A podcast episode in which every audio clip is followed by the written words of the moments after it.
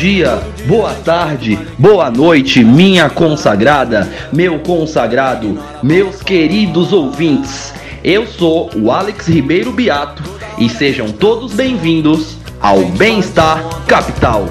Mas chega um ponto que ninguém mais quer saber.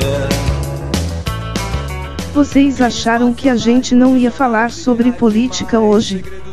Esse é o podcast dos liberais antilibertários. E editor, já que tu é liberal, libera o play aí pra mim por favor kkkkkk. Tem muita gente se queimando na fogueira e muito pouca gente se dando muito bem. Isso me sugere. Fala galera, estamos mais uma quinta-feira. Vocês não sabem, mas nós aqui da bancada gravamos toda quinta-feira um Bem-Estar Capital para vocês assistirem aí no decorrer da semana. Então estamos aqui reunidos, uma bancada completa, Débora, Gelson, Júlio, para falar sobre o PSL. O partido literalmente está ruindo e o presidente não consegue liderar a sua própria base. Está dividido entre os bolsonaristas e a galera que está na base do Luciano Bivar, que é o dono do partido. No episódio passado, nós comentamos também né, sobre a polêmica que já estava surgindo, toda a articulação política do governo, que já estava tendo várias falhas a nível estadual e, e federal, então a gente abordou no episódio anterior sobre o Laranjal do PSL, que inclusive foi bem observado pela Débora, já está disponível no Wikipedia. Se vocês pesquisarem Laranjal do PSL, já tem lá esse fato historiográfico para o nosso Brasil, se é que podemos definir assim. E hoje vamos comentar novamente sobre isso que não acaba, quais serão os destinos do partido, quais, né, qual vai ser o destino do, do presidente, se ele vai continuar no PSL, se ele vai recriar o DN ou se ele vai criar o Partido Conservador. Enfim, Débora, Dielson, Júlio, cadê vocês? Para a gente comentar essa loucura que é o Brasil, porque nem, nem cinematograficamente a gente conseguiria roteirizar isso. Fala aí, galera. Júlio aqui. Rapaz, que escalada que deu isso, né? A gente comentou o que parecia uma pequena briga, o início de uma crise. Essa semana, isso hoje então tava uma loucura. A gente tá gravando na quinta-feira, né? É, é, cada. Era meio-dia, era uma notícia, deu seis horas, era outra notícia. E foi escalando. Eu queria só fazer uma ponderação do último episódio que eu comentei sobre o óleo é, que está no litoral brasileiro, que a Petrobras tinha falado que era venezuelano. Só ponderando, o DNA do óleo é venezuelano, foi extraído de uma bacia é, na Venezuela, só que não necessariamente esse óleo está saindo de algum campo de exploração é, venezuelano e contaminando por causa disso. No sentido de, não necessariamente uma empresa venezuelana está com problema, poderia ter derramado no transporte, ou qualquer outra empresa que comprou o óleo venezuelano e por algum motivo acabou uh, ocorrendo esse vazamento. Então, não necessariamente a Venezuela ou a empresa venezuelana tem a culpa. Cadê os outros lindões? Eu tô aqui, eu tô, tô sempre aqui. Cadê o Gelson e Débora? Não, Tudo eu não, Ué, não apresenta aí pro pessoal, gente. Lá que é antipático. Tá, é, fala galera, eu tô feliz de estar aqui de volta, apesar desse dia que foi hoje, né? Loucura, loucura. Oi, povo. É, estamos aqui novamente, sobrevivendo ao que se tornou o Brasil. Então, vamos todos agir com calma, com tranquilidade. E hoje foi um dia meio que interessante, gente, porque eu acho que eu envelheci uns três anos só lendo essas coisas. Mas enfim, foi um dia longo, foi um dia longo. Didi, o Didi fala até com uma voz triste, né? Com peso. Complicado. A gente vai, vai esperar isso junto, Gelson. Pode acreditar. Vamos lá, gente? Vamos começar o episódio então? Roda a vinheta, produção. Os tribunais. Já dizia Jefferson que o preço da liberdade é a eterna vigilância, então aproveite o próximo bloco para saber mais o que seus políticos têm feito. Começa agora, o Político Público. Ah, ok. Ah, então, senhores, hoje a gente teve mais um novo capítulo do, dessa história. Não sei se é um terror, ou se é uma comédia dramática, ou se é uma comédia romântica, que se tornou a política brasileira. Particularmente, eu acho que é uma comédia romântica, cara, porque eu vejo analogia de casamento e relacionamento em todo canto. Então, tipo, se for uma comédia romântica, é uma comédia muito ruim, só pra deixar claro. É uma comédia realmente muito ruim. Bom. Para quem não sabe, o nosso querido presidente, nosso chefe executivo e sua respectiva família, que integra o nosso poder executivo por alguma razão que eu realmente não entendo, está uh, começando a ter atritos ou está, está escalonando em uma série de atritos com o seu partido, que é o Partido Social Liberal, não é? É assim que é o PSL? É, assim, Beleza. ironicamente. É, ironicamente, ironicamente. Bom, o estopim para essa esse divórcio, né, nas palavras do nosso querido presidente, foi uma declaração que ele mesmo deu no dia 9 de outubro, onde o próprio presidente falou que ele, sua família, né, e alguns correligionários mais fiéis sairiam do PSL para algum outro partido que ainda não foi identificado. Uh, o estopim dessa declaração de que o presidente vai sair junto com alguns, é, junto com o seu secto, foi uma resposta a uma declaração do deputado federal Luciano Bivar, que além de ser um cacife do partido, também é o presidente e uma das maiores influências no Nordeste, é, onde uma declaração de Bivar disse que a relação entre o Bolsonaro com o partido já estaria em estado terminal. E também, uh, em contrapartida, né, também tem a questão do Luciano Bivar ter uma certa influência ou participação ou estar envolvido no esquema que a gente chama de laranjal do PSL. Uh, ah, onde o, o Bivar está tá sofrendo ataques pelo Bolsonaro, está sendo investigado é, diuturnamente pelas agências de segurança pública, como a Polícia Federal e o Ministério Público. Enfim, o Bivar se tornou uh, uma mancha na agenda anticorrupção do presidente Jair Bolsonaro e do seu governo. É, e o mais curioso, Gelson, nisso, de, de, dessa relação que são da Polícia Federal, foi que teve aquele vídeo que saiu por aí, exatamente o que você comentou, e ele ocorreu antes. O time foi muito engraçado, né? Porque ele ocorreu antes dessa de, de ser deflagrada essa operação. É, o, o, o, Bolsonaro ele tá muito sensitivo ultimamente, né? Ele, tipo assim, eu acho que ele imaginou, pensou, caramba, acho que vão, vão, vai ter uma batida lá no Luciano Bivar, não grava isso aí não, porque o cara tá queimado, né? Não, porque a gente não tá cogitando a possibilidade do juiz Sérgio Moro, né, o ministro, ex-juiz Sérgio Moro, ministro da Justiça, ter passado esse fio para ele, porque a gente sabe que isso é uma questão ilegal. A gente nem está cogitando essa ideia. Então é provavelmente sensibilidade mesmo, é mãe de Ná que bateu no Bolsonaro e por isso que ele falou para não divulgar o vídeo. Ele não orquestrou essa busca e apreensão da Polícia Federal, né, Júlia? Não, orquestrar eu acho que não orquestrou, não. Mas ele ficou sabendo. Hum, não, é muito provável. Não, isso, é, isso acontece mesmo. A Polícia Federal ela informa na última hora para não prejudicar a diligência para o chefe, para o superior hierárquico, que no caso é o Moro, e o Moro provavelmente informou o Bolsonaro. Ah, mas de todo jeito, eu falar, é, esse rompimento do Bolsonaro com o PSL significa um pouco mais do que só um, é, um político deixar um partido. Porque o Bolsonaro hoje ele é muito dependente da própria bancada dele, que é a bancada do PSL, que, diga-se, ele ajudou a formar, ele que puxou os principais é, nomes da legenda nas últimas eleições, né, com essa agenda anti-PT, essa agenda nova política, etc. Ele que formou e ele está conseguindo ruir essa própria base que ele construiu. Então, isso é uma coisa que realmente acho interessante discutir. Porque, primeiro, o PSL já partiu, já perdeu alguns nomes importantes. Alguns nomes significantes, né? O Frota. Quem mais saiu do PSL até agora? Ah, sim, é bom lembrar também que ele é especialmente dependente da bancada do PSL, porque ele perdeu as bancadas temáticas, boa parte da articulação com o Centrão, por causa das besteiras que ele fala. E do que é, a família fala também. É, esse é um ponto. Uh, então, é, o Frota já saiu, é o Major Olímpio, que é um dos maiores correligionários da bancada da bala e da bancada da segurança pública, que é uma pauta que é estritamente é, de interesse do presidente, da, do secto dele, eles se foram eleitos em cima da agenda da segurança pública, ele já rompeu completamente com a família Bolsonaro e ele disse que uh, a crise da sigla foi causada por ganância e pelo projeto pessoal de poder de certos indivíduos. Uh, tem pessoas que cercam o presidente e nesse momento tentam provocar uma implosão no partido. Ok, então a gente vê agora que há certo atrito dentro do partido e que isso reflete numa agenda de governo. Uh, em resposta é, às incursões do PSL, aliados do presidente Bolsonaro estudam apresentar acusações de mau uso de recursos partidários ao Ministério Público Federal se o PSL seguir resistindo em auditar suas contas de 2014 a 2018. Então, esse é um ponto em que o Bolsonaro tenta forçar um certo, uma certa é, coerência, uma submissão dos correligionários partidários a, que são é, são gente do Bivar em si. Hoje, esse atrito ficou um pouquinho mais escalonado quando uma ala de deputados capitaneada pelo Jair Bolsonaro se mobilizou para trocar o líder do partido na Câmara e teve êxito, né? Que foi a primeira lista. Em meio às tensões na bancada, 27 dos 53 parlamentares protocolaram um pedido para destituir o atual líder, que é o delegado Valdir, e substituí-lo pelo Eduardo Bolsonaro.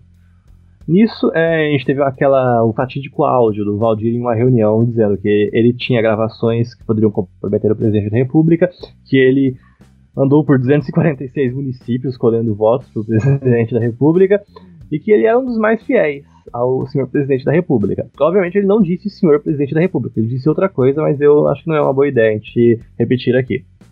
Enfim, uh, minutos após essa lista ser protocolada, os aliados do Bivar foram até a Secretaria-Geral protocolaram outro documento, e essa segunda lista tinha 32 assinaturas e defendia a permanência do delegado Valdir como líder do PSL, não Eduardo Bolsonaro. E é assim que ficou até agora. Agora, houve outras, é, outras listas também. A Joyce, ela foi prejudicada, ela saiu, foi destituída né, como líder do governo.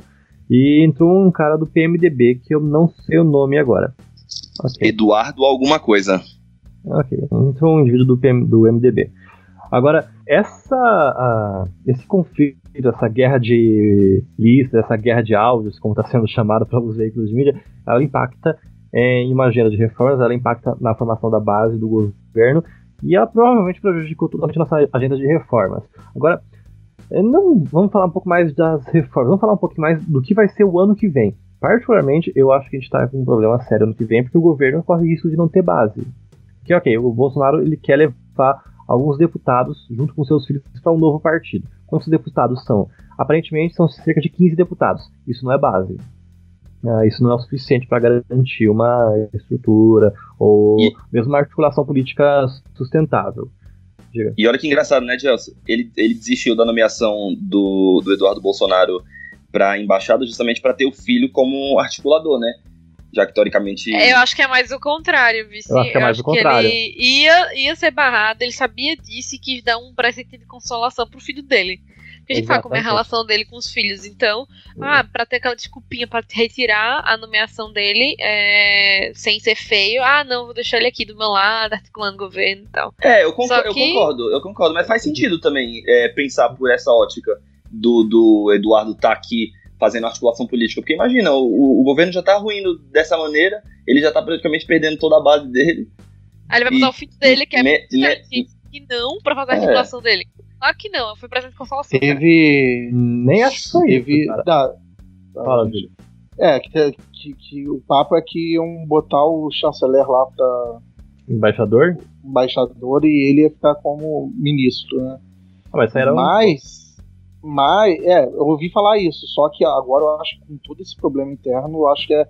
é eu, eu, acho que é mais da necessidade de ter alguma liderança, às vezes, mais ligada ao Bolsonaro para tentar articular é, alguma coisa nesse sentido do que um prêmio. Eu acho que é mais necessidade do, do governo do que, na verdade, claro um prêmio ao Eduardo. Claro que não, velho. Claro que não. Ó, a gente já viu. Ele deu. Essa coisa da embaixada foi justamente no aniversário de. Ele segurou a embaixada é, pra um menino fazer aniversário. Tipo, fazer a idade, completar a idade mínima e dar pra ele de presente. Praticamente de presente. Só que, tipo, tava rolando aí na boca miúda que ele não ia ser aprovado, que ia ser muito difícil, que ia ser uma baita no derrota pro Bolsonaro e pra família, pro clã.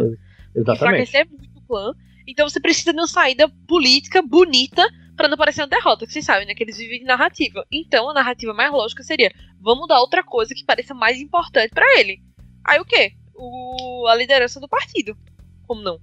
Só que aí, sai, saiu pela ah, culatra. Sim. Eu, eu, eu, acredito, eu acredito nessa linha. Eu tô falando que eu acho que ele almejava realmente é, ir para os Estados Unidos. Só que ele vendo que não deu certo, né? Exato, então um presentinho para ele, exato. É. Pai, me dá aquele, me dá aquele pirulito, sabe? Tipo. Virar um partido, pai. É, é basicamente isso. É bem isso. Agora, uh, essa capacidade precária de fazer uma articulação política do nosso presidente do, e dentro do seu próprio partido, dentro do seu próprio partido, isso é algo que me deixa um pouco mais triste, porque a Dilma ela não chegou nesse ponto. Mesmo quando ela estava prestes a ter um impeachment, ela tinha o apoio do PT. Nosso presidente sequer tem mais isso. Agora, eu não sei se vai ter um impeachment, acredito que não vai ter um impeachment. esse ano, esse ano. Mas a capacidade do nosso presidente em fazer uma articulação política e construir base, em tratar as pessoas adequadamente e tipo, agir com política, fazer uh, uma prática política, atender a interesses e. Porque, primeiro, o interesse legislativo é um interesse legítimo. Eles representam pessoas, eles representam eleitores e eles merecem ser ouvidos e ter suas necessidades regionais atendidas. Bolsonaro reduzir isso ao discurso de tomar lá da cá e falar que isso é uma corrupção velada, eu acredito que isso seja é, temerário. Eu acho que está errado até. Porque isso é a criminalização da política. Agora, Uh, o Bolsonaro ele tem um secto fiel. Ele tem aquele deputado que quebrou a placa da Marielle, que ele mesmo confirmou que ele que gravou o delegado Valdir naquele áudio que foi capa do UOL e da Folha, que vai estar na capa muito jornal durante essa semana. Então ele tem um secto fiel e não posso falar de políticos radicais, mas é, pessoas que são adeptas da sua linha de pensamento, linha de nova política, linha de tolerância zero, enfim. E isso aparentemente, segundo é, uma afirmação do próprio presidente chega a cerca de 15 deputados. Isso é menos do que eu esperava. Eu acho que isso é menos que a bancada lá, do PSOL. então, eu realmente fico preocupado com a nossa capacidade de articulação. Agora, o próximo passo é para que partido o presidente vai, porque esse partido ainda não existe. Agora, tem uma aposta em que o Bolsonaro seria iria retornar a, a conversa com o Patriotas, né, do Cabo da Ciolo, se eu não me engano. Ou então ele pode ir para o Partido da Mulher Brasileira, que mudaria de nome e viraria o Conservadores. Ah, eu, eu, sei, é irônico. Eu sei. É, é, mas o, Cara, mas coisa... engraçado que é, no áudio que saiu hoje, que foi é, delatado, né? Tá, tá tendo muito vazamento de áudio esse ano aqui no governo. Esse áudio aí do, do delegado tinha uma conversa entre eles sobre uma possível fusão com o DEM, um controle do DEM. Eu não sei se essa uhum. seria uma possibilidade do PSL. Cara, DEM Esse, então, não. era o áudio que eles estavam discutindo. Talvez devia ter uma conversa e eles estavam insatisfeitos com isso. É, mas um mas seria o PSL levar... sem o Bolsonaro, né? Não, não tenho certeza. É. Essa fusão, é, é, essa, essa, essa fusão seria sem o, o, o Bolsonaro. Ah, seria se, se, se o Bivar é, conseguisse ganhar a guerra de braço com, com o presidente. Daí... E a discussão rondava toda basicamente o que? Os caras estavam preocupados com dinheiro. Única e exclusivamente. Era assim. Ah, os caras eles vão comandar, eles vão decidir para onde vai o dinheiro, e vai não sei quantos bilhões, e eles vão controlar pra você ver como que esse fundo partidário, do ah, tamanho que tá. Ah, com certeza, é um do tamanho que tá e o poder que tá, ele, ele distorce muito o, até o interesse do que, que deve ser um partido para a sociedade. O, o, assim, um partido tem histórico de laranjal desse jeito, tipo, Óbvio que eles só estão interessados no, no poder decisório em relação ao dinheiro. Nem um pouco surpresa. Débora tem mais propriedade, né, Débora? Aí você, você acompanha mais como que é? Não, então, é tá, porque tá. uh, tem essa questão da cota feminina, que é uma coisa que eu venho acompanhando já faz um tempo, porque eu sou contra.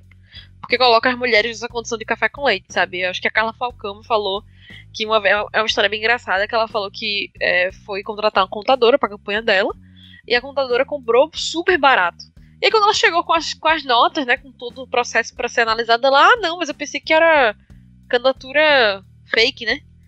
Então, você colocar um monte de mulher que já é difícil entrar na política nessa condição de que você não sabe se é uma candidatura real ou não, eu acho, tipo, que rebaixa. É, é estimular, estimular de maneira artificial, né? Na prática. Assim, eu falta dar uma olhada nos resultados em relação a isso, mas eu, de maneira geral, não, eu não curto não por causa disso, sabe? Mas enfim, sigam. e aí, Didi, o que, você acha disso, da Débora? Concorda com ela? Cara, eu concordo. Eu acho que é, é muito. É, pauta identitária é algo importante. Você tem que começar a dialogar com a vulnerabilidade, tem que começar a discutir representatividade. Só que você não pode fazer de um ponto que ela se torna um engodo, né? Você não pode fazer de um ponto que ela vira um instrumento para má política. E esse fisiologismo em cima de pauta identitária é um problema que a gente tem que enfrentar uma hora.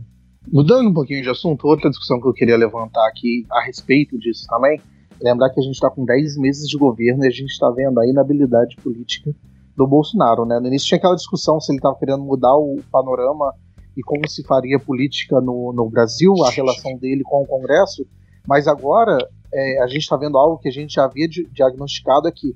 Se fosse só a relação dele com o Congresso, com o Centrão, eu ainda entenderia quem defende essa narrativa Só que o próprio Bolsonaro ele não tá conseguindo se entender nem dentro do próprio partido. É, tava rolando um debate lá dentro do, do grupo, né, que a gente sempre divulga aqui é, no podcast do Liberais Antilibertários, e quem tinha uma melhor articulação, se era o Lula, com todos os problemas que ele teve, ou o Bolsonaro. E boa parte do grupo votou pelo Lula. E rolou essa briga, ah, que a gente tava passando pano pra corrupção, etc. Eu falei, não, cara, é que o Lula, pelo menos na base dele, ele não tinha problema pra, pra, pra é, articular, pra. E preso ainda um não tem, né? Pra cativar. tipo, E preso ele ainda não tem esse problema. É mesmo Continua que- articulando lá o partido. Ele, né? Exatamente. E eu, eu não lembro de um ex-presidente que tenha tido tantos problemas com sua própria base. Que não consiga. Porque normalmente um presidente também ele é um líder, ele consegue cativar as pessoas, e você tem um grupo de pessoas que vai apoiar esse presidente sem querer interesse por volta, necessariamente. Ele apoia porque ele acredita, às vezes, no plano de governo, nessa ideia. E nesse trecho aí que saiu do, do Bolsonaro, é, apareceu. Tem uma parte que eu acho que o deputado Luiz Lima é, ele foi chamado para ter uma reunião com o presidente, Luiz Lima do Rio de Janeiro, ele é inclusive do Renova, e o presidente estava querendo pedir o auxílio para votar, acho contra o Valdir. E olha, olha o argumento que o Bolsonaro usou contra ele. É, gente, vamos tem que assinar isso aqui, quem não assinar é meu inimigo. Olha, tipo assim, eu fico pensando qual que é, o- é É. o trato político dele, é uma ameaça, ele não consegue ter uma conversa, né, se, se formar uma liderança, você Então. cativar Bom, os nenhuma seus surpresa, né? companheiros a se É. apoiar. Era nesse ponto que eu queria chegar, que tipo, a gente. Aí, tu falou, né, que tem gente que apoia as ideias mesmo da pessoa, então, é porque as ideias do Bolsonaro é antipetismo, né? Só isso. O problema de você ter uma gente que é anti-esquerda, que é só anti, e não busca construir nada, é isso, é que você não tem muita coisa pra se apoiar, não. E a outra coisa, que é a única coisa que o Bolsonaro visa construir, é, é uma agenda de poder pra família dele. É pro clã. Então, assim, o partido que se dane. E a galera do partido, que é mais ideológica, mais interesseira mesmo, tá percebendo isso e que, tipo, surfou na onda durante as eleições, beneficiou muito do Bolsonaro, mas tá vendo que é, talvez não seja tão, tanta vantagem assim, não. Então, pra mim, a- a- além da, da falta de bom senso, tem muito a ver com essa vontade dele de dar tudo pra família, pros dele, né? E não entender que existem as pessoas que estão ali pela agenda, ou então não pela agenda, mas pelo interesse, mas faz parte da política, né? É meio ingênuo achar que as pessoas estão atrás de poder e não estão atrás de poder, meio bobo isso. E, sabe, Às vezes tá a pessoa até nada. tá, tá junto com a agenda, mas é tipo, a, todo mundo, a política é exatamente Mas você ninguém é também otário, né? dá o pra- protagonismo para outras pessoas. Se ele fica uma coisa muito clubista com a família dele, só quer dar protagonismo para quem é brother dele, e isso é uma forma interessante que eu acho que o Maia faz muito bem pra. a- ga- porque o que um político, às vezes, da Câmara quer? Ele não necessariamente ele vai querer um favor no sentido de um dinheiro ou algum cargo e etc. Se você pega e dá uma relatoria de um projeto importante pro cara, o cara tá feliz, porque ele, isso é uma exposição para ele, isso dá capital político para ele. É um deputado que vai aparecer porque ele vai ser relator de uma causa importante. Ele vai poder chegar lá no, do- é, no, no eleitorado dele e falar: Ó, eu relatei o projeto tal que vai influenciar na sua vida. E quando o cara ele não, não tem status político para tentar. é, e é uma forma legítima de você conseguir base assim, e ele não tem esse tato, fica complicado você governar. Isso é articulação. Isso aí. Essa, tem um pessoal que defende uma ideia boba que acha que articular com a Câmara basicamente é você é, vender é, cargo e ter corrupção. Não é isso, cara. E o Bolsonaro tá vendo. A, a, a, coisa mais clara que tem no Bolsonaro, que ele não é um bom articulador, é que nem na base dele ele tá conseguindo é, ter um consenso e ter uma coisa bem estruturada. E outra, ele deu, é, ele deu emenda parlamentar, né, pra aprovar reforma da Previdência, sair outras coisas aí. Então, Eu acho que isso aqui é pressão do Guedes, né? Esse é a pressão pa- do Guedes. não, não importa, ele fez, certo? Então esse papo de que ele, ele não sabe articular porque ele não é corrupto é, é conversa. É, mas é um ponto interessante aqui. Vamos lembrar que o PSL não é um partido em si, né? Ele é um colegiado ou então um agrupamento de indivíduos que tinham o mesmo discurso ano passado, que era ano de eleição. Tipo, é um partido fisiológico puramente. Não, há, não é um partido social liberal. Eu duvido que alguém ali seja realmente social liberal. O Frota, Todos né? os sociais liberais estavam lá saíram, né? Exatamente. Era, era um aglomerado com algo em comum. Um antipetismo. Só é. isso, a única coisa que eles têm em comum. É, querendo surfar na onda Bolsonaro. Mas, enfim, é, eu entendo porque. Expectativa. nunca foi algo sustentável em si, né? Agora, Eu só não esperava que fosse ruir dessa forma, não esperava que fosse implodir. Agora eu tô pensando aqui, quem que vocês acham que saiu vitorioso nesse dia, hoje? Tipo, o Hasselman. Ou... Não, a Joyce não sei. O PT. Não, o PT não tá fazendo nada, o PT só tá assistindo. Então, Não, Espe- a oposição, a espe- oposição tá não, assistindo né? só. não, Espe- agora. Expectativa. Eu Eu, acho vou que o acabar DEM, com o PT. o DEM, realidade. o DEM Acabei com Não. o PSL. Não. Não, não, Eu fala acho que agora. o DEM ganha importância. No sentido Também. de que o, que o que, que o DEM ganha aí? É, Porque Num capital político, O- sim. O, o Bolsonaro ele vai acabar sendo mais refém do DEM. Ele, o, tipo assim, o Bolsonaro ele vai ter que ser. Ele vai ter menos capital para poder negociar com o DEM, porque ele vai precisar de uma base. Ele vai ter que ter uma base. Ele vai fazer o quê? Ele vai renunciar? Gostaria muito. Que deixasse o Mourão lá, pelo menos. Mas ele vai precisar de uma base. E quem vai dar essa base para ele vai ser o DEM. Então ele vai ter que ficar mais na mão do DEM, porque já que ele tem menos apoio ainda do, do, do seu próprio partido. Mas... Vai ter que Minha abaixar visão, a cabeça né? pro Maia e pro Minha Alcolumbre. visão. Fala aí, não, não, o que você acha? É, não, mas- mas- Não, Você acha que ele abaixa a cabeça, Gelson, pro Maia e pro Alcolumbre? Não. Ah, uma outra coisa, um ponto interessante. tipo, E se ele não sair do PSL? E se ele ficar no PSL e continuar instigando órgãos de persecução contra o Bivar? Bivar, ó, que o Laranjal é real. O Laranjal do PSL é real. E uma hora ele vai alcançar toda ah, uma cadeia organizacional que está no PSL. E PSL vai ficar um partido vazio. E então, talvez Bolsonaro. Não, cara, é, sinceramente, eu acho que o Bivar é mais esperto do que vocês imaginam. Eu não, tenho certeza que sim, cara. eu Tenho certeza. o, cara, o cara tá mais tempo na política do que eu tô vivo, mano. Então, eu tenho certeza que o Bivar é um indivíduo que não deve ser subestimado. E que uma a conta vai chegar pro Bolsonaro por conta da- do que tá fazendo com o Bivar. Mas eu acho que hoje, eventualmente, o Bolsonaro ganhou a primeira batalha dessa guerra que é ele contra o Bolsonaro, ou ele contra o PSL. Ah, se você olhar só o embate entre os dois, eu acho que o Bolsonaro ainda ele, ele tá, tá, tá saindo por cima, assim. Até porque ele tá quieto, né? Por enquanto, né? Vamos ver. Por porque enquanto. o Bivar tá contra-atacando. Vamos acompanhar os próximos capítulos dessa novela. Com certeza, Gente, pra mim-. Sobre esse embate dos dois é o seguinte: eu não acho que quem ganhar ou quem perder, nem quem ganhar nem perder, vai ganhar ou perder. Sabe as palavras de uma perder. grande filósofa. Eu tive Vamos que ler, tá ligado? Porque eu não sei nem agora, quais troços, não. Sensacional. Depois nem, nem, nem, encerra, não. N- Nem a, nem a nossa querida Dilma conseguiu ser tão competente com o Bolsonaro assim, né? Dez meses de governo já, já arrumou confusão com todo mundo, des- destituiu sua própria base. Ela durou mais tempo, realmente. Ela durou mais tempo com a Ela- base dela. É, pois é. Bom, gente, vamos pro próximo bloco. Vamos falar um pouco sobre condenação em segunda instância.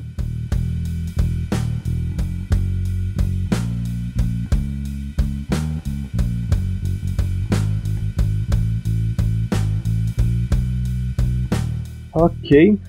Bom, ah, nesse segundo bloco eu queria trazer para vocês o tema que tomou hoje conta do STF, que foi a análise de três ações diretas de constitucionalidade, a número 43, 44 e 54, que buscam a declaração da constitucionalidade do artigo 283 do Código de Processo Penal.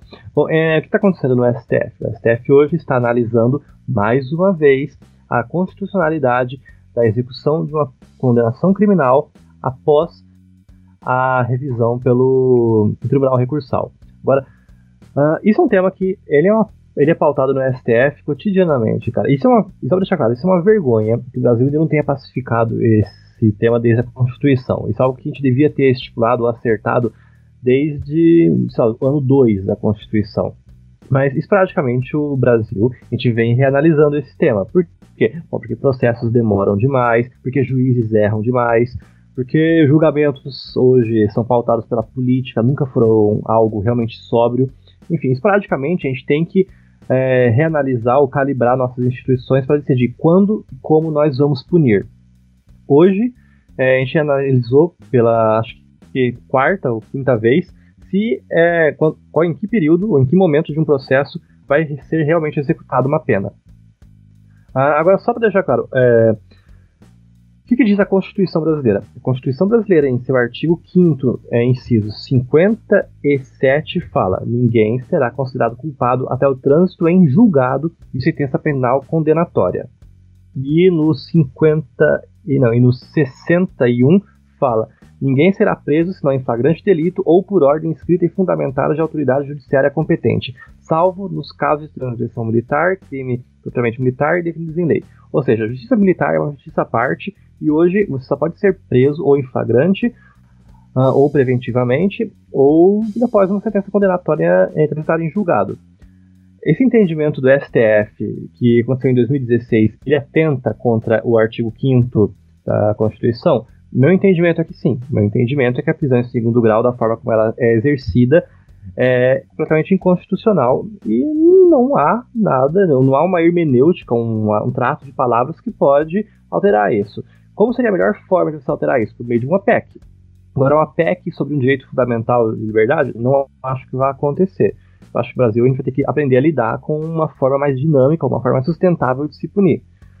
Uh, mas de toda forma, hoje, esse julgamento eu particularmente considero algo temerário, para dizer o mínimo, porque é um julgamento completamente fulanizado. Você não está discutindo é, o direito de toda uma sociedade aqui. Porque, ah, para quem não sabe, uma ação direta de constitucionalidade é uma ação sem réu, é uma ação sem partes. O que está discutindo aqui é como se aplicar um direito. E que direito? O direito de punir. Agora, isso é o que está acontecendo no STF? Não. O que a gente está discutindo ali é se eventual político vai ser solto, vai ser preso, se eventual organização criminosa, aqui, tipo, na Lava Jato, vai ser solta, vai ser presa. Então é um processo completamente fulanizado. A gente não está discutindo um direito para a sociedade, a gente está discutindo um direito para algumas pessoas. Eu acho isso algo, tipo, um retrocesso. Eu acho que isso não, deve, não deveria acontecer em uma sociedade democrática de direito. Eu queria te perguntar, Gelson, o que você acha sobre a questão de, é, segurança jurídica, porque já foi discutido isso, já foi determinado uma jurisprudência, por mais que você discorde dela, uhum. é, no sentido de, pelo que está escrito. Você, eu tenho duas perguntas, uma na questão de segurança jurídica e outra, você discorda nela porque é, pela, pela palavra e o que está escrito na Constituição, você acha que não tem como ter outra interpretação? Ou você discorda por, na, na sua opinião, é, esse não é o, a, de, a forma adequada? Você é a favor de esgotar todas as instâncias. E na questão de segurança jurídica, que é, tem pouco tempo que isso foi discutido. Qual que é o prazo normalmente que se tem para você, pelo STF, reavaliar é, alguma jurisprudência? É. Então, primeiro que acho que a última vez que esse tema foi é, atualizado foi em 2009, acho que foi em 2009. Eles alteraram de novo em 2016 e agora estão ameaçando alterar de novo. Uh, bom, primeiro, porque eu acho que o artigo 5 da Constituição, o, inciso, o artigo 5 inciso 57 é muito claro. Ninguém será condenado, não considerado culpado, até o trânsito em julgado de sentença condenatória, sentença penal condenatória. O indivíduo só pode ser preso se ele for considerado culpado, se ele for preso em flagrante ou se tiver algum requisito de preventiva, se seria acarretar risco à sociedade. Hoje, você pode prender um indivíduo, é, se ele acarretar, ele pode manter um indivíduo custodiado se ele acarretar risco à sociedade. Você não precisa perverter o artigo 5 para isso. O Celso de Mello mesmo disse isso, que você pode usar medidas assecuratórias.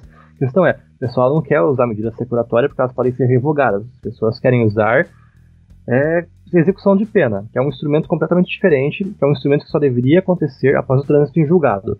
E eu, particularmente, não acho que exista uma hermenêutica que possa alterar o artigo 5 inciso 7 Não tem forma de lidar com isso. Nós organizamos nossa Constituição e nossa sociedade dizendo que só pode ser punido é, após, só pode ser, apenas pode ser executada após o trânsito em julgado. Qual o problema hoje? O problema é que o nosso modelo processual é algo ruim. Processos demoram é, seis anos ou seis meses, dependendo da pessoa. Se é roubo de galinha, é seis meses. Se é um roubo, tipo, um esquema de corrupção, é dez anos. Então, processos de maior interesse público, para falar assim, eles é, tendem a demorar mais. Por quê? Ah, porque é, esses réus têm acesso a, a, uma defesa melhor, eles têm acesso a instrumentos processuais que são caros. É, eles, enfim, eles têm um acesso à justiça diferenciado de um acesso à justiça da pessoa comum. Então, esse é um ponto é, que eu gostaria de sempre abordar. O problema não está em, em, si na, no direito, o problema está na forma como você executa o direito, na forma como você procedimentaliza o direito. Hoje, nosso, nosso modelo processual penal é um modelo arcaico, é um modelo caro, é um modelo demorado, é um modelo que não garante o acesso à justiça propriamente. E então, a gente pode ficar fazendo malabarismo o que a gente quiser. Isso não vai trazer segurança jurídica. O que vai trazer segurança jurídica? Reforma, uma reforma penal, uma reforma do Código de Processo Penal, trans, é, transformar o Poder Judiciário, o STF em si, como a última palavra legislativa em processos de apuração de responsabilidade penal, processo criminal, é algo absurdamente temerário, é algo arriscado e algo antirrepublicano. Vamos comentar que, que, não faz nem sentido você. Vamos, agora ao rigor do que está sendo proposto. Uhum. E enquanto estiver em trânsito julgado, certo? Ou seja, certo. até o S, enquanto a pessoa puder ter, fazer recurso, só o STF que vai poder definir se a pessoa é culpada ou não. Exatamente. Agora, um ponto interessante. Ah, então é... pensa, pensa todos os, todas as questões penais do Brasil tendo que ser decididas pelo STF. Isso não faz é. nem sentido, cara. Na parte prática, eu entendo a discussão jurídica, mas eu acho que quando a gente leva essa discussão jurídica só por, por si, entendeu? A discussão per si, sem analisar uhum. o efeito prático dessa discussão, a gente tá, tá, tá, tá indo contra qualquer pragmatismo, contra qualquer funcionalidade do, do sistema. É, mas, não, é mas é que tem um ponto. Tem, em, há filtros. Há filtros. É, primeiro, que é, o Tribunal Superior, o Tribunal em Brasília e é, o Tribunal no STF, ele não pode reanalisar matéria de, fa de fato, né, a súmula 7. Uh, cada tribunal ele analisa uma matéria diferente. Você não vai re reanalisar toda a discussão. Tem filtros. A questão é que, como a gente tem uma constituição muito ampla, esses filtros eles têm pouca eficácia e cada ministro hoje tem em torno de 5 a 10 mil processos. E, enfim, os filtros não funcionam muito bem. Mas não é todo o processo que é reanalisado. Muitos processos criminais eles param no STJ. E essa é a tese do Toffoli, a tese que ele está defendendo agora, pelo que eu vi. Ele quer alterar um pouco essa linha de execução do Tribunal de Justiça, que fica em cada estado, para o STJ. Ok, eu acho que isso pode funcionar, eu acho que isso pode apresentar uma certa eficácia, porque primeiro que o recurso para o STJ ele não consome tanto tempo assim, ele consome em média de um ano, o STJ é um tribunal realmente preparado para lidar com esse tipo de coisa, diferente do STF, que são é, poucos ministros, o STJ tem um pouco mais. Mas ainda assim, eu, eu ainda volto a Gelson, falar. me desculpa, mas é. um ano é muito tempo, cara. Não, não é, é não. muito não. tempo. Não, não, não, é. Não, não é pra nossa realidade, mas é muito tempo. É, a gente não pode é, aceitar que mesmo depois das duas instâncias a gente tem que esperar mais um ano. Eu acho que como, fosse, como cidadão, como cidadão, como alguém de fora do direito, alguém que tá olhando e quer uma celeridade da justiça, pra mim isso não é aceitável, não. E, uhum. e para quem tem dinheiro é bem mais fácil, né? Porque aí vai só postergando. Não é tão fácil assim, mas é desproporcional. Pessoas que têm dinheiro têm uma defesa melhor, isso é um fato. Mas, então, enfim, eu tenho uma. Minha, eu não vou falar convicção, porque eu tô com o artigo aberto aqui. É, o artigo fala que é só. O artigo da Constituição fala que é só após o trânsito em julgado. Agora a gente tem um julgamento que fala que vai que dá para ter uma exceção. Eu não acredito que seja é, sustentável, eu não acredito que seja republicano. Eu acho que a gente poderia fazer uma atitude muito melhor com uma reforma. E aí, ah, detalhe, isso está na reforma, né? Está na reforma do Código de Processo Penal. Meios cautelares de garantir a execução de uma pena. Isso está no Código de Processo que o Moro não está fazendo andar. Mas enfim, enfim, é, eu defendo. E você, que... Débora, o que, que você acha aí dessa opinião do Gelson? Eu quero ouvir que a Débora tá muito quieta. Uh, eu, assim, eu não, não entendo muito de direito, mas eu acho que. Sei lá, podia deixar do jeito que tá por enquanto. Ah, e, e, com certeza fazer uma reforma. Eu acho que as coisas têm que andar por longo, por longo prazo, a gente tem que ter garantias institucionais sólidas, então fazer a reforma, como o Dias está propondo, é o ideal.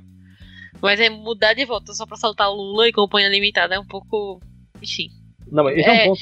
Me enerva como cidadã, pra usar o argumento não, que usaram. Esse é um ponto. Não, esse é um ponto. Qual é o meu argumento nessa questão? Meu argumento é o problema não está no direito, o problema está no, no processo. Nós temos um processo muito demorado. Se um processo demorar um ano, cara, se tiver o plea bargain, que é algo que eu realmente defendo que seja implementado, excelente. Tipo, acaba é, a sobrecarga processual, processos vão ser julgados uma forma mais eficiente, mais célere, e vai poder garantir o cumprimento de uma pena, vai poder garantir a justiça para uma sociedade. Realmente eu não vejo um problema.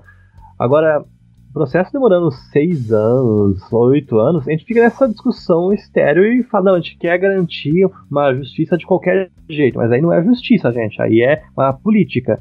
E o fato é, é todo esse rito processual existe para diferenciar da política. Se você quer punir com discricionariedade quando você acha que é conveniente para uma sociedade, isso não é justiça, isso é política. Você está criando uma política criminal. Justiça é, tem fases processuais, tem elementos processuais para tomada de decisão e ah, vai ser, só vai ser cumprido depois de todas as fases processuais. Eu é concordo é contigo, só que a partir do momento que se admite que essa justiça ela funciona de maneira diferente para quem tem dinheiro e quem não tem dinheiro, volta a ser política do jeito que você estava falando. Isso é, isso é um ponto realmente é. É, então a gente fica nessa, e- tá ligado? Tipo, Por isso que eu defendo E se, reforma. a- e se o processo é muito longevo, muito longo, é, você acaba não tendo justiça para a parte que está sendo, digamos, prejudicada. Ah, ficou oito anos sem julgar, dez anos. Ah, mas é justiça. Mas e a, e a parte que é prejudicada nesse no Não, processo? primeiro, Ela está primeiro, sendo primeiro. justiçada. pr- primeiro, primeiro, a parte prejudicada nesse caso é, o, é a sociedade. Processo penal, direito penal, ele tem como vítima sempre a sociedade. A vítima imediata é a pessoa, e se ela quiser ser ressarcida, ela pode entrar com uma ação indenizatória no cível. Agora, direito penal serve para uma coisa: proteção de bem jurídico. Quando uma pessoa é morta, não é tipo, a família dela que é sendo vítima, a pessoa está sendo privada do seu bem jurídico vida. A gente é, antropomorfiza esse direito, a gente cria ele como uma- um modelo constitucional. Ah, quando você fala assim, a pessoa está sendo privada da justiça. Não, a pessoa já foi privada da justiça. A questão agora é como é que a gente pode apresentar justiça à sociedade. Se a pessoa quiser um ressarcimento, ela entra com uma ação civil indenizatória. É, essa é a diferença do, do direito civil do direito penal. Um é para ressarcir a vítima, a outra é para ressarcir a sociedade. O direito penal é para ressarcir a sociedade. Então, quem perde com isso, com essa falha processual, é toda a sociedade. E quando você fala o contrário, É, você está fulanizando o processo, que é exatamente o que está acontecendo aqui. A gente está fulanizando com base em organização criminosa Lava Jato, com base em Lula livre. Isso é fulanização. Não, mas- Não, eu entendo o que você tá falando, só que o lance é que, tipo, a justiça, assim, do partir do momento que para quem que o processo ele é diferente pra quem tem dinheiro, pros fulaninhos, que a gente tá Uhum. fulanizando, e Sim. pro resto da sociedade dos réis mortais, tipo, o próprio processo é diferente, cara. Então não é a gente que tá com problema, tá ligado? Não, não é. É toda a estrutura, todo o sistema. Exato, é a Então, estrutura. exato. Então, tipo, a, a discussão aqui é o que, é que a gente faz enquanto a gente não consegue mudar a estrutura. É só isso. Eu acho que essa atitude. Porque errado STF tá todo jeito, sabe? Eu sei, mas Ah, é, que- que o adequado a gente tem um consenso que é a forma de resolver é pela política e você mudar a estrutura via política, né? Uma PEC, forma uma legislativa. reforma legislativa. É, não, às vezes essa questão das instâncias uma PEC já resolve. Inclusive, eu acho que hoje o Francisquini, que é o cara do CJ, ele tentou empurrar essa PEC que votava a questão da segunda instância para tentar resolver isso antes da STF, mas eu acho que ele foi obstruído, se não me engano. Mas ele tentou passar, porque tem essa discussão.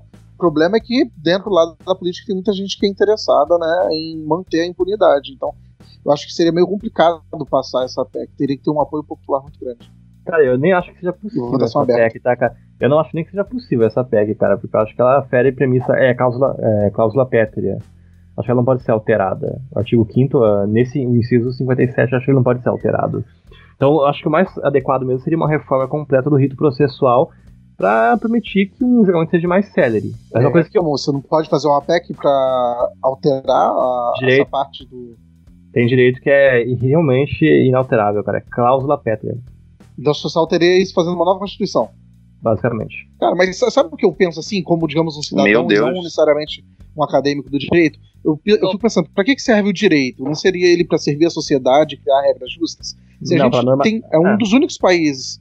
É, se criar, se servir a sociedade, né? Se criar um- um- uma normativa onde todos concordam. Se você tem todo uma no mundo, o Brasil é um dos únicos que tem essa questão. Pra mim, isso é uma aberração jurídica. Não pensando, não que seja errado, no sentido de que é inconstitucional, mas juridicamente comparando com o que acontece em outros países, a gente tá. É uma parada totalmente retrógrada, porque tem outro país que você vai ter que se depender de um, de um Supremo Tribunal Federal para analisar cada caso enquanto houver recurso. Isso, sinceramente, pensando assim. E uma perguntinha só, Gelson. Tira, o, tira a, a aura de advogado aí. Se você fosse um legislador, como você legislaria nessa questão? Eu legislaria pela reforma, cara. De verdade. Eu. É, o questão Não, bonito. Qual instância? Vamos lá, direto. Ah, STF. STF. Sério, qualquer pessoa poderia prorrogar até. Direito constitucional. Democracia pura e aplicada, cara. Uma pessoa tem que ter o direito de postular perante o órgão máximo do Poder Judiciário. Você não pode vedar isso. O problema é que hoje tudo Sem chega. cumprir então- pena. Hã? Não, é, sem cumprir pena. Porque se ele quiser cumprir, se for necessário cumprir pena, tem outros modelos, cara. Você pode acautelar o indivíduo, você pode colocar ele numa prisão cautelar, ou então uma prisão administrativa, enfim. É possível ele cumprir pena sem apelar para a execução. A gente tem dois mecanismos penais aí. O primeiro mecanismo é como chama? a cautelar, o segundo mecanismo é a execução da pena. Esses dois mecanismos, eles colocam o indivíduo atrás de uma grade. A questão é, um é, é definitivo e o outro é preventivo. Se o indivíduo realmente acarreta risco, você pode prender ele preventivamente. Agora, você não vai colocar um, usar uma medida de caráter definitivo quando você simplesmente não tem, não terminou de exaurir todas as possibilidades jurídicas. Questão hoje é: nós temos muitas possibilidades jurídicas, nós temos muitos processos, uh, nós temos um tribunal completamente uh, ineficiente. Então, esses são os problemas. E nós temos um STF que, legisla, que uh, tenta legislar na medida do possível porque temos um Congresso inerte. Então, a gente só vai criando mais disformidade, a gente vai, a gente vai criando mais é, disfuncionalidade. Eu acho que isso é a receita para o caos, cara. A receita para chegar onde a gente chegou hoje. Particularmente, eu acredito que o direito constitucional de um indivíduo de postular perante o STF, de pedir de, é, perante o tribunal mais alto do país, tem que ser garantido. A pessoa tem que ter esse nível de acesso. Isso é democracia. Isso é democracia. Agora, a forma como é utilizada, ela gera distorção, ela gera injustiça. Isso é uma verdade. Eu concordo com isso, eu concordo com a insatisfação de vocês. A questão é, eu não quero atentar contra todo o modelo republicano, ou eu não quero impor uma política no lugar de justiça. Justiça é outra coisa. Justiça e política criminal são coisas totalmente diferentes. Ah, eu acho que a gente vai terminar discordando nesse ponto. É, agora, só um ponto interessante. O artigo 60, parágrafo 4 da Constituição fala: são cláusulas pétreas a. a forma federativa e de, é, de Estado, ok, a federação, o voto direto, secreto, universal e periódico, nosso modelo eleitoral, a separação dos poderes legislativo, executivo e judiciário, ok, república, e quarto, os direitos e garantias individuais. Por isso, esse direito e garantia de devido processo legal e presunção de inocência, eu acredito que ele não possa ser alterado nem por uma nova PEC, só por uma nova constituinte. Eu acho que isso deixa de ser republicanismo, porque qual é a ideia de ser republicano? É tratar os iguais, os, iguais como tratar todos como os iguais, deixar um direito, digamos, homogêneo, é todo mundo tem o mesmo direito. É, uhum. iguais como, como iguais. E a partir do momento que essa justiça, de acordo com essas regras estabelecidas, não trata os iguais como iguais, tá bom que no caso aí ele não vê alguém igual no, na questão financeira, né? Porque financeiramente aí o igual eles são diferentes e realmente são tratados diferentes. Então acho que não tem nada republicano se alguém que tem dinheiro vai poder postergar a sua prisão.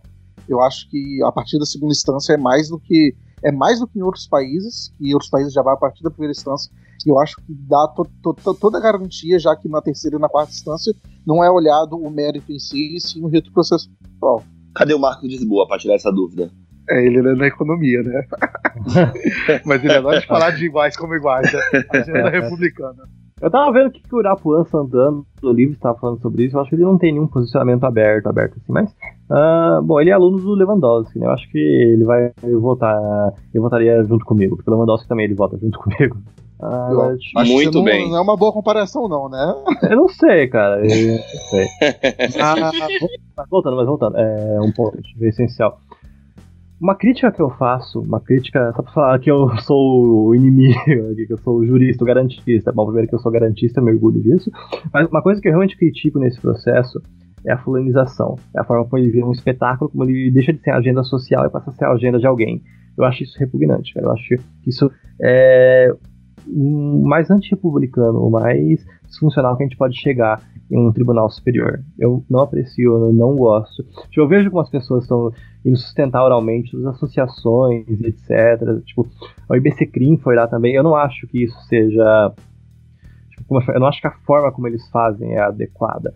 Eles todos têm fundamento, todos têm legitimidade para estar tá ali, todos eles estão realmente representando interesses coletivos, interesses da sociedade. Agora, a forma como eles executam essa representatividade eu acho que eles já direcionam para um interesse individual de certos grupos de interesse que eu realmente eu não me adequo, eu não acho aceitável. Bom, ok. Encerramos essa discussão. Por hora. Mas, mas, o STF vai tocar nisso de novo, cara. Tipo. Aí a gente é. discute novamente. Bom, vamos, vamos lá, vamos pro nosso último bloco falar sobre as notícias rápidas, acontecimentos da semana.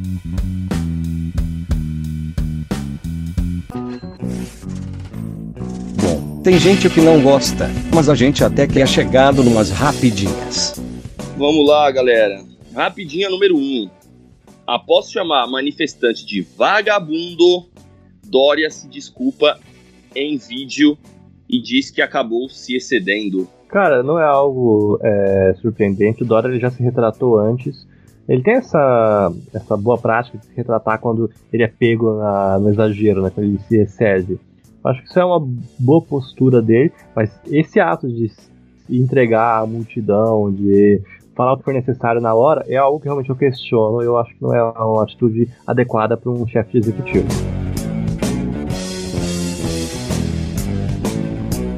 Rapidinha, número 2.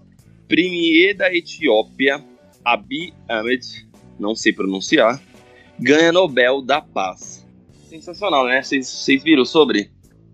Muito legal. O cara acabou com uma Eu guerra. vi que, ganhou, mas explica aí por que, que ele ganhou. Porque o cara é sensacional. Ele acabou com uma guerra que durou praticamente 20 anos. Né? É, para quem não sabe, Etiópia e a Eritreia é, são dois dos países mais pobres do mundo, que fica na África. E, enfim, sempre teve um regime político fechado. E ele assumiu com essa premissa liberal de abrir o, pra, o país para eleições democráticas, acabou com uma guerra, né, que, enfim, te, acontecia vários conflitos e várias tensões entre os dois países. Ele acabou é, cedendo um, um, dos territórios que era alvo dos conflitos para é, Eritreia. Ele é da Etiópia, né? Ele é o primeiro da Etiópia e aí ele acabou cedendo um dos territórios que estava em conflito de guerra para a Eritreia. Ele buscou reconciliação com não, não, refugiados, mas as pessoas que e, e foram embora do país por conta da guerra, por conta de, de todo o processo político. É, ele Os começou, dissidentes lá. Os dissidentes, isso, essa, essa é a palavra. É, ele começou a não perseguir mais a oposição. Enfim, o cara realmente merecia mesmo o Nobel da Paz e o Diel sair defendendo o Nobel da Paz pro Lula. Estabeleceu um Estado democrático de direito, né? Você viu, Diel? Liberalismo em todos os seus sentidos, né? Com certeza. Não, não, não. É que uh, acho que esse foi um Nobel simbólico, né? Pra ressaltar a transformação que a África está passando, que está tendo estabilidade institucional, que eles estão realmente encontrando é, é, um caminho para o crescimento e para o desenvolvimento. Uh, eu tenho ouvido falar disso desde o ano passado, cara. Acho que esse prêmio ele só chancela, ele só coroa é, o que a África está se tornando, que é um país, é um continente sustentável. Sim. Ele ainda tem, tem muita dificuldade pela frente, é justamente isso que você falou. É mais para incentivar mesmo o cara continuar com esse belo trabalho que ele vem desempenhando lá.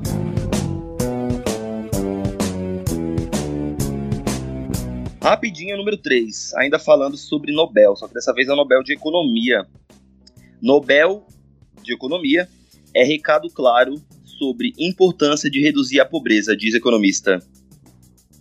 Eu acho que é mais que isso. Uh, o Nobel de Economia é muito sobre método também, sobre como a gente está avançando e na maneira como a gente pensa em fazer política, propor política pública, propor avanço econômica, né? Foi assim com o Taylor e eu acho que é assim nesse caso também, né? Eles foram bastante, eles pensam política pública contra a pobreza, fazendo experimentos, fazendo pegando essa, essa linha experimental da economia, que é bem bacana, é bem diferente, e em alguns lugares tem um pouco de resistência.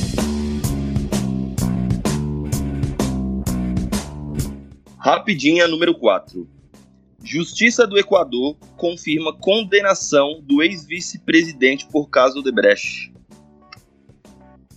Complicado. Não, isso aí é. O Odebrecht foi um esquema de corrupção é, que tomou conta da América Latina inteira e tá colhendo os frutos. Não tem muito o que falar. É, o Equador tá, tá uma zona é. ali também, né? Tá uma balança é. política ali bem grande. Ah, o ia... presidente ele tirou os. Ele ultimamente. Nesses últimos, nas últimas semanas tá tendo um conflito lá, porque o presidente retirou o subsídio. É certo retirar subsídio, né? Por uma ótica liberal, até porque o petróleo, na verdade, eu acho que quem mais se beneficia com o subsídio dele são as pessoas mais ricas. São as pessoas que. Tá bom que você tem um efeito ali no, no transporte público, etc. Mas eu acho que se você for botar na balança ali, quem é mais rico se beneficia mais com o possível subsídio. Aí tá tendo bastante conflito lá, tá tendo vários problemas. Inclusive, vale lembrar que se você pesquisar na época do que o governo Temer deu subsídio pro diesel, é, a, a compra de carros, desses carros grandes, né, que são movidos a diesel, aumentou bastante. A compra, ou pelo menos a pesquisa, a intenção de comprar esse tipo de carro. Então, eu acho que tu tá pensando na direção correta. Pois é. é. Enfim, a gente acabou mudando de assunto, né? Mas é, tá, tendo, tá tendo uma estabilidade política muito grande lá no Equador. A gente podia, inclusive, falar nisso em qualquer episódio. Falaremos.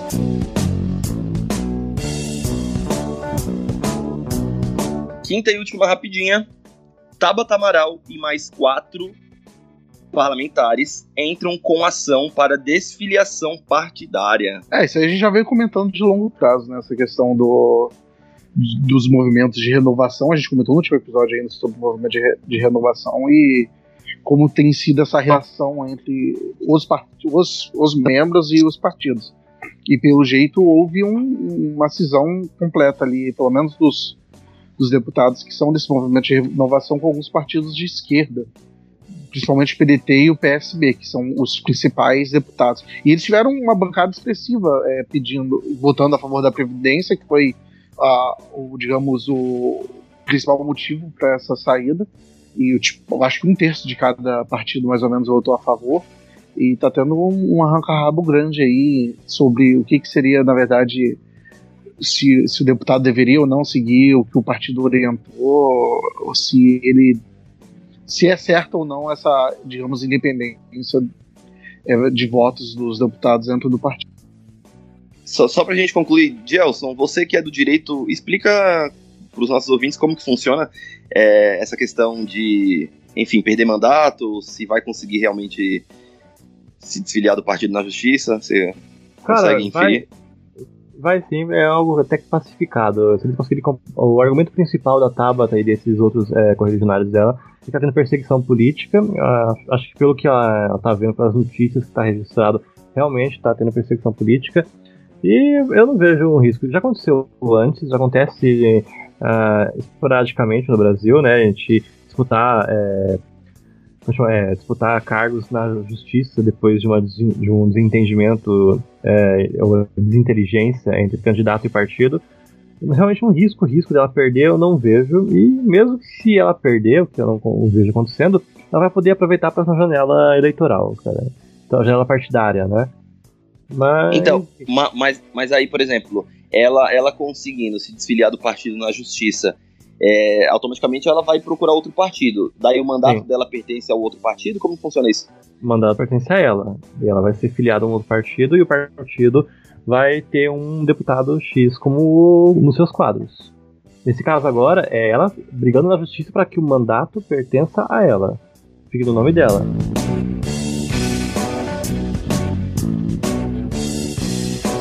Bom, é isso, gente. Chegamos ao fim do nosso episódio. Muito obrigado, queridos ouvintes, por estarem aqui até o final, nos ouvindo, nos acompanhando nesse debate. Muito obrigado, Júlio. Muito obrigado, Dielson. Muito obrigado, Débora. Até os próximos episódios. Tchau, tchau, Valeu, gente. Tchau, tchau. Dielson tchau, galera. Beijocas.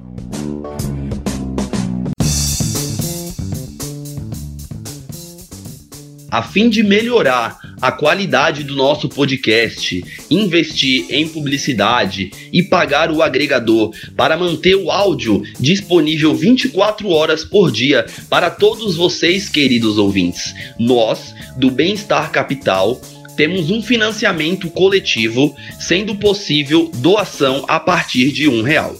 Digite www.padrim.com.br barra liberais antilibertários e nos ajudem da maneira que vocês quiserem e puderem contribuir.